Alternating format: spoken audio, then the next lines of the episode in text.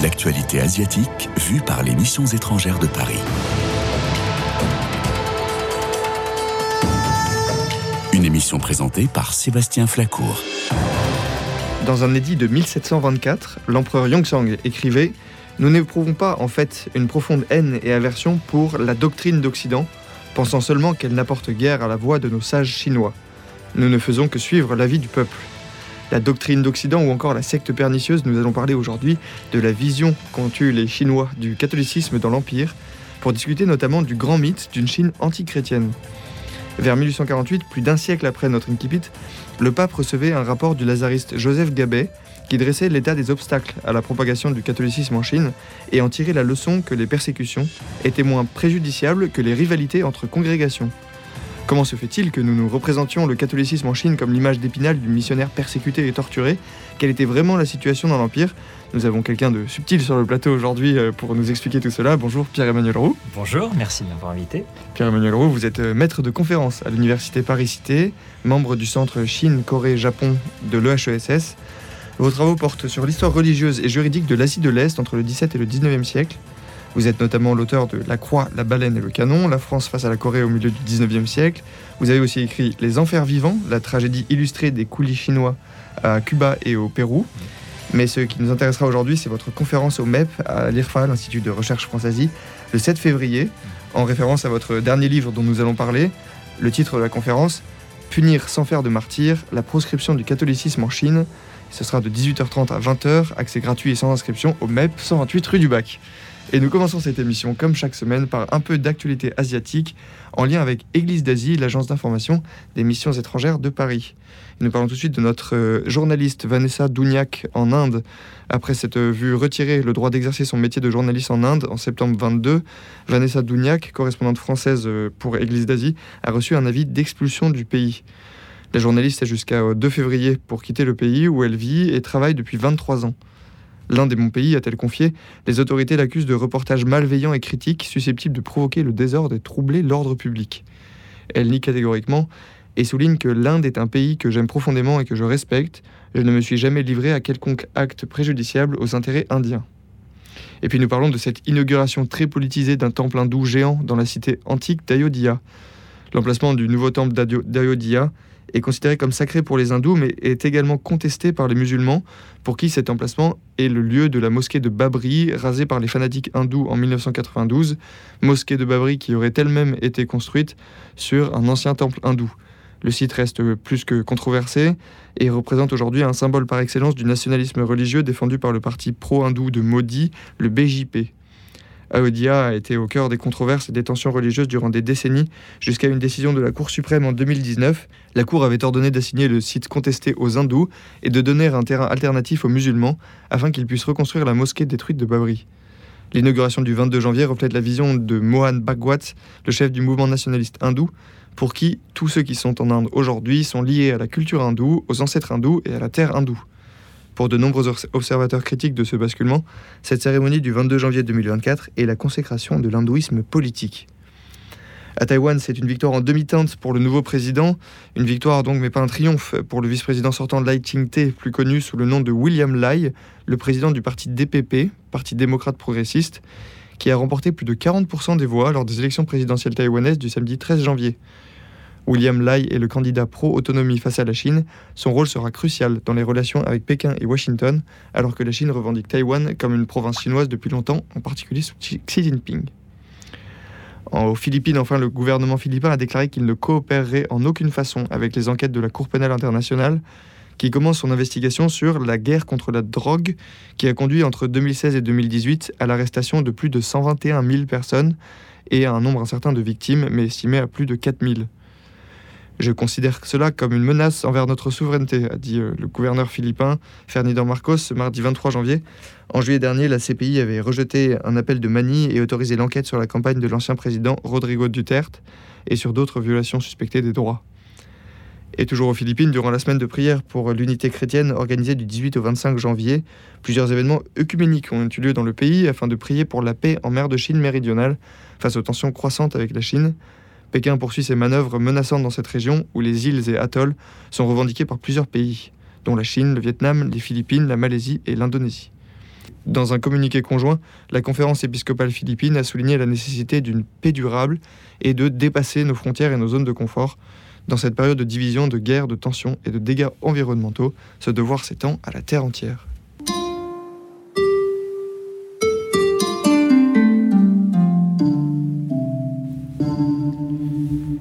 Retrouvons Pierre-Emmanuel Roux sur Orient Extrême. Monsieur Roux, vous êtes euh, maître de conférence à l'Université Paris-Cité.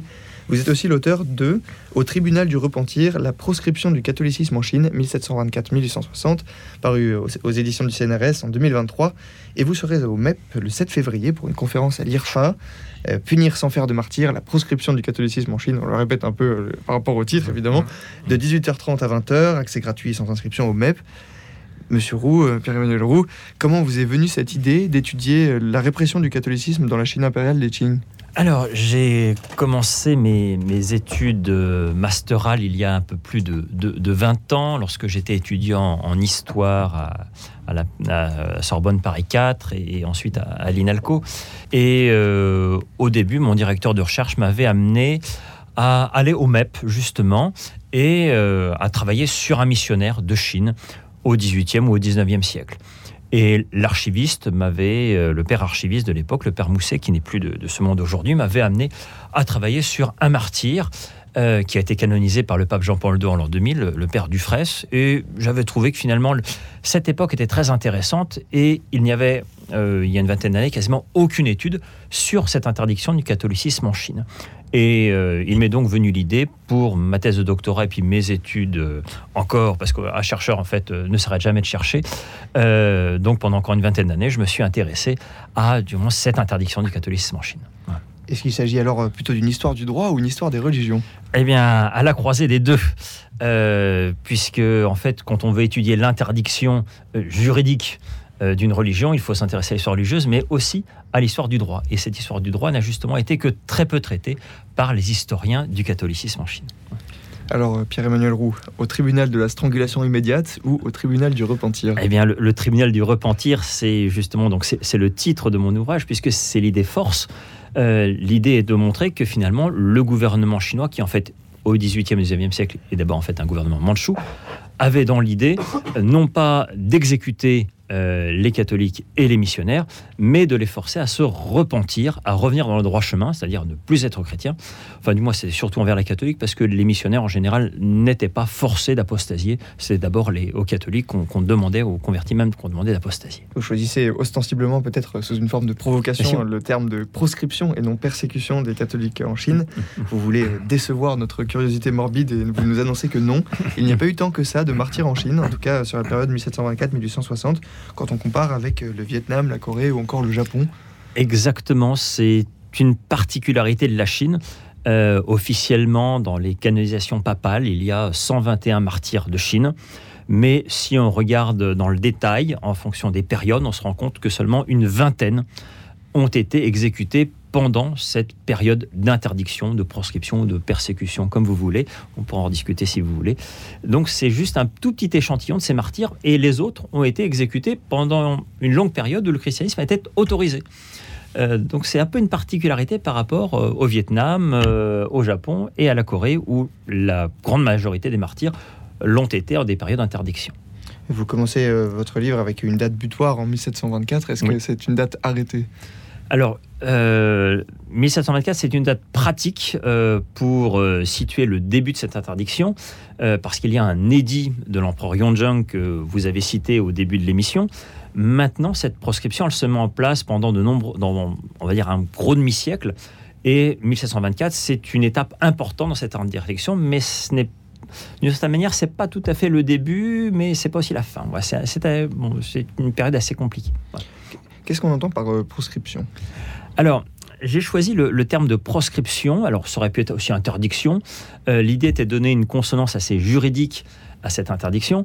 Euh, et je n'ai volontairement pas parlé de persécution parce que le terme de persécution est aujourd'hui assez connoté. Et en fait, quand on voit ce que racontent les, les missionnaires, que ce soit au XVIIe, XVIIIe, XIXe siècle, ils sont toujours persécutés, que ce soit par n'importe qui quand on voit les missionnaires en Chine, parfois ils se disent même persécutés par les autorités portugaises de Macao. Donc la persécution se retrouve un peu à toutes les sauces et euh, on risque un peu de, s'y perdre. Et donc j'ai voulu mettre l'accent sur le fait que c'était une proscription, une interdiction gouvernementale à une période euh, bien donnée. Et euh, cette proscription s'arrête en 1860 alors là encore, c'est comme pour 1724. Alors 1860, c'est une date assez pratique qui marque la fin de la deuxième guerre de l'opium et des traités inégaux imposés par les puissances occidentale et notamment la France. Mais là encore, il y a des, il y a des édits antérieurs à 1860 qui commencent plus ou moins à autoriser le, christianisme. Et il y a aussi d'un point de vue légal, en fait, il faut attendre 1870 pour que le code pénal de la dynastie euh, de l'époque, les Qing, euh, lève l'interdiction du catholicisme pour de bon. C'est euh, une étude euh, donc assez complexe finalement sur une, période euh, d'une centaine d'années, de 130 ans. Voilà. Quelle, quelle source avez-vous pu employer à ce, à ce sujet? Alors, pendant très longtemps, on s'est dit qu'il n'y avait pas beaucoup de sources sur cette période parce qu'il n'y avait pas beaucoup de martyrs. En fait, il y a beaucoup de sources et on en trouve notamment chez les, les MEP. J'en ai trouvé, alors, il y en a des, des dizaines de milliers de pages d'archives sur la question de cette interdiction, sur cette période. mais il n'y en a pas seulement chez les MEP. On trouve aussi chez d'autres congrégations missionnaires, euh, les jésuites, euh, les euh, comment s'appelle par exemple les lazaristes qu'on trouve aussi à Paris. on a aussi des archives à Rome et puis dans d'autres coins d'Europe. Et il y a aussi un grand nombre d'archives chinoises qui elles sont plus dispersées, mais qui sont aussi très importantes parce que évidemment, si on veut étudier l'interdiction d'une religion par un État, eh bien il faut regarder les sources produites par cet État. Euh, voilà. Donc j'ai euh, regardé beaucoup de ces sources euh, chinoises qui sont étatiques, administratives, juridiques, pour comprendre quelle était cette vision des Qing, donc des Mandchous, par rapport au catholicisme. Et, vous en dégagez une, certaine tolérance envers les missionnaires de la part de l'Empire, missionnaires que les empereurs rechignaient à punir. Vous, vous parlez d'une zone grise, voilà, la religion catholique ni totalement acceptée ni complètement réprimée, je vous cite. Mhm. Est-ce que vous pouvez nous expliquer un petit peu? Alors, euh, les, premiers jésuites qui sont arrivés en Chine à la fin du XVIe siècle, comme un certain Matteo Ricci, qui est bien connu, ont cherché à euh, avoir les faveurs des empereurs à Pékin, euh, par leur savoir scientifique, artistique, et ils ont donc pu rester donc au service de la cour impériale. Et ça jusqu'au début du XIXe siècle. cela étant, les empereurs, au cours du XVIIe et XVIIIe siècle, se sont rendus compte que la religion catholique pouvait poser problème, notamment avec l'existence d'un pape en Occident qui euh, euh, faisait une sorte de contrepoids qui n'était ni totalement un, souverain politique ou religieux, enfin qu'ils avaient du mal à, comment dire, à, cerner. Et euh, avec cette querelle des rites, l'empereur Yongzheng, qu'on a cité au début de l'émission, décide finalement, alors je simplifie, d'interdire la religion en 1724. Mais il décide en même temps de conserver des missionnaires à la cour, parce qu'il en a besoin pour remonter ses horloges, pour calculer le calendrier, euh, pour faire des tableaux, euh, accessoirement bah, pour un peu de musique. Mais il leur dit, votre religion est interdite. Donc vous pouvez rester dans vos églises, vous me servez, mais votre religion est interdite. Et donc il y a cette situation assez ambivalente où les missionnaires qui sont dans les provinces maintenant sont clandestins, interdits, et inversement, il y a des missionnaires autorisés à Pékin euh, auprès de l'empereur. Et euh, donc les missionnaires dans les provinces, et même les catholiques, utilisent cette situation et, et on abuse en disant que, bien écoutez, vous dites qu'on est interdit, mais regardez, à Pékin, il y a des églises où il y a des missionnaires qui servent les empereurs. Comment pouvez-vous dire que nous sommes interdits? Donc il y a cette zone grise qui fonctionne jusqu'au début du 19e siècle, et ensuite la situation va un peu se, se corser. Nous parlions de musique à la cour et nous vous proposons, chers auditeurs, un morceau de la messe des Jésuites à Pékin par le père Amiot.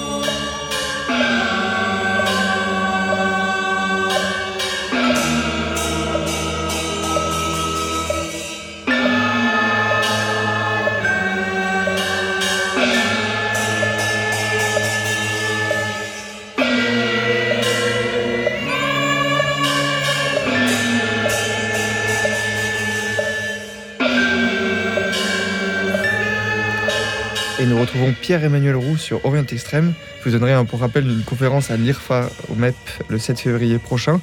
Punir sans faire de martyr, la proscription du catholicisme en Chine, 18e, 19e siècle. De 18h30 à 20h, l'accès est gratuit et sans inscription. Et nous écoutions le prélude de la messe des jésuites à Pékin par le père Amiot. Pourquoi euh, écouter cette musique, Pierre-Emmanuel Roux? Alors, euh, le père Amiot donc, est un jésuite qui vit en, à Pékin dans la deuxième moitié du 18e siècle à une période où justement le catholicisme est déjà interdit. Et euh, cette messe des jésuites est, est, euh, censée être offerte à la, cour Mandchou euh, pour essayer de faire des conversions donc à la, tête de l'État et par là même obtenir la, conversion de, de, tous les Chinois, de tous les Mandchous, pour que la Chine devienne chrétienne. Euh, alors, ça ne marche pas, euh, mais euh, malgré tout, la musique fait partie de cet ensemble des savoirs occidentaux dont je parlais tout à l'heure, l'astronomie, les mathématiques, les arts, qu'on essaie de faire valoir à Pékin pour faire accepter la religion d'Occident, le, catholicisme. donc ça marche sans marcher ou inversement, avec certaines limites, mais ça permet quand même aux jésuites euh, d'avoir ce que j'appelle dans mon livre, euh, de mettre en avant ce que j'appelle dans mon livre, un bouclier pékinois sur lequel s'appuient euh, les missionnaires et catholiques dans, dans, les provinces, comme je le disais tout à l'heure. Et à ce moment-là, on a d'un côté le Fils du ciel, l'empereur, et de l'autre la secte du Seigneur du ciel. Mm. On sent déjà un peu le conflit. Mm. Vous disiez que la situation se corse au début du 19e siècle. On pense notamment aux, mémoires du censeur Gandiabin en 1811. Mm. Mm-hmm. Alors, le, le, nouvel empereur qui arrive au pouvoir en 1796 s'appelle Jia Qing. Et euh, son, père a régné pendant. Euh, il a eu le plus long règne euh, de la dynastie des Qing, et donc pendant une, cinquantaine d'années. Et son père a quand même bien laissé faire les choses. Et Jia Qing, quand il arrive au pouvoir, ou du moins dans les années qui suivent son arrivée au pouvoir, se rend compte que les missionnaires et les catholiques usent et abusent de leur position à Pékin. Et il se dit ben, qu'il faut quand même reprendre un peu les choses en main. Euh, alors, il a aussi tout un programme de réforme dans un peu tous les domaines de la société dans les, années 1800, et le catholicisme en fait partie. Et euh, en 1811, un censeur, c'est-à-dire un, fonctionnaire euh, qui s'appelle Kan lui envoie un mémoire en, ressassant tous les poncifs sur le catholicisme. par exemple, les catholiques arrachent les yeux des malades pour en faire des longues vues, etc., etc et euh, demande une interdiction sévère du catholicisme parce que depuis presque un siècle, on interdit sans vraiment interdire, donc il faut faire quelque chose. Et Jiaqing utilise ce prétexte pour euh, insérer une loi antichrétienne dans le code pénal de la dynastie. Et donc c'est comme ça que les choses vont un peu se corser. Est-ce que, est -ce que cela coïncide avec l'arrivée de la pratique de l'éboumie Alors cela coïncide plus, ou moins que la pratique de l'éboumi. Alors l'éboumi, je pense qu'il faut le rappeler un petit peu ce que c'est. Non, chers euh, vous vous souvenez de la, pratique japonaise de l'éboumi, du fumier que vous aviez, euh, dont vous avez eu l'explication grâce à l'intervention de Madame Alizé Le Druenec. Euh, il s'agissait de piétiner des images, n'est-ce pas? Voilà, il s'agit alors au Japon, au, 17e siècle, au début du XVIIe siècle, depuis les années 1620, de piétiner des images chrétiennes et le gouvernement japonais, notamment dans l'île de Kyushu, en particulier à Nagasaki, s'en servait pour euh, découvrir euh, des chrétiens. Euh, et ensuite, c'est devenu une pratique rituelle tous les ans. Et on s'en servait aussi à Nagasaki à chaque fois que des étrangers arrivaient, en particulier des Chinois. Alors les Hollandais qui arrivaient étaient dispensés parce qu'ils étaient protestants, mais par exemple tous les Chinois qui arrivent pour faire du commerce à Nagasaki doivent piétiner, infumiller avant de euh, comment s'appelle de mettre pied à terre. C'est un peu comme un tampon sur un sur un passeport aujourd'hui. Euh, voilà, il fallait piétiner un fumier, donc une image, un Christ ou une Vierge. Et euh, la connaissance de cette pratique du fumier est arrivée en Chine dans le courant du XVIIe siècle. Et on voit qu'au début du XVIIIe siècle, on commence à l'appliquer sur les côtes chinoises, principalement là d'où viennent les marchands qui commercent avec le Japon. donc d'abord au niveau local, et on voit ensuite qu'au début du 19e siècle, l'empereur Jiaqing, qui euh, procède à l'insertion de cette loi antichrétienne dans le code pénal, est lui le premier à en demander euh, la, pratique officielle à Pékin. Et il va l'introduire aussi dans le, dans le code pénal en 1821. On voit hein, au musée des Mets un fumier, euh, tout Mm. usé par euh, les pieds des justiciables. euh. Les Chinois sont un peu plus économes Voilà. et, euh, et préfèrent l'enjambement des crucifix plutôt que le piétinement des images. Quelle est la symbolique derrière Voilà. Alors, le, le, qu'il y a au MEP, en fait, est un, est un faux. Il y a beaucoup de faux un faux. Euh, il y en a que quelques-uns. Les vrais euh, sont à, Tokyo et sont les trésors nationaux. Mais il y a, beaucoup de faux. Mais ça reste très intéressant de voir à quoi ça ressemble. Euh, alors, en Chine, au début, on piétine d'abord des croix. Alors, il n'y a pas d'image. hein, on est très économe. On utilise les croix qui sont chez les chrétiens. C'est plus simple. Puis, ça a plus de, valeur. hein, voilà, c'est vous piétinez vos insignes religieux. Et au début du 19e siècle, l'empereur euh, Jiaqing décide ben, de modifier la pratique en un enjambement. Pour nous, occidentaux, ça ne veut pas dire grand-chose, un enjambement. Euh, mais pour les Chinois de cette époque, cela a plusieurs significations.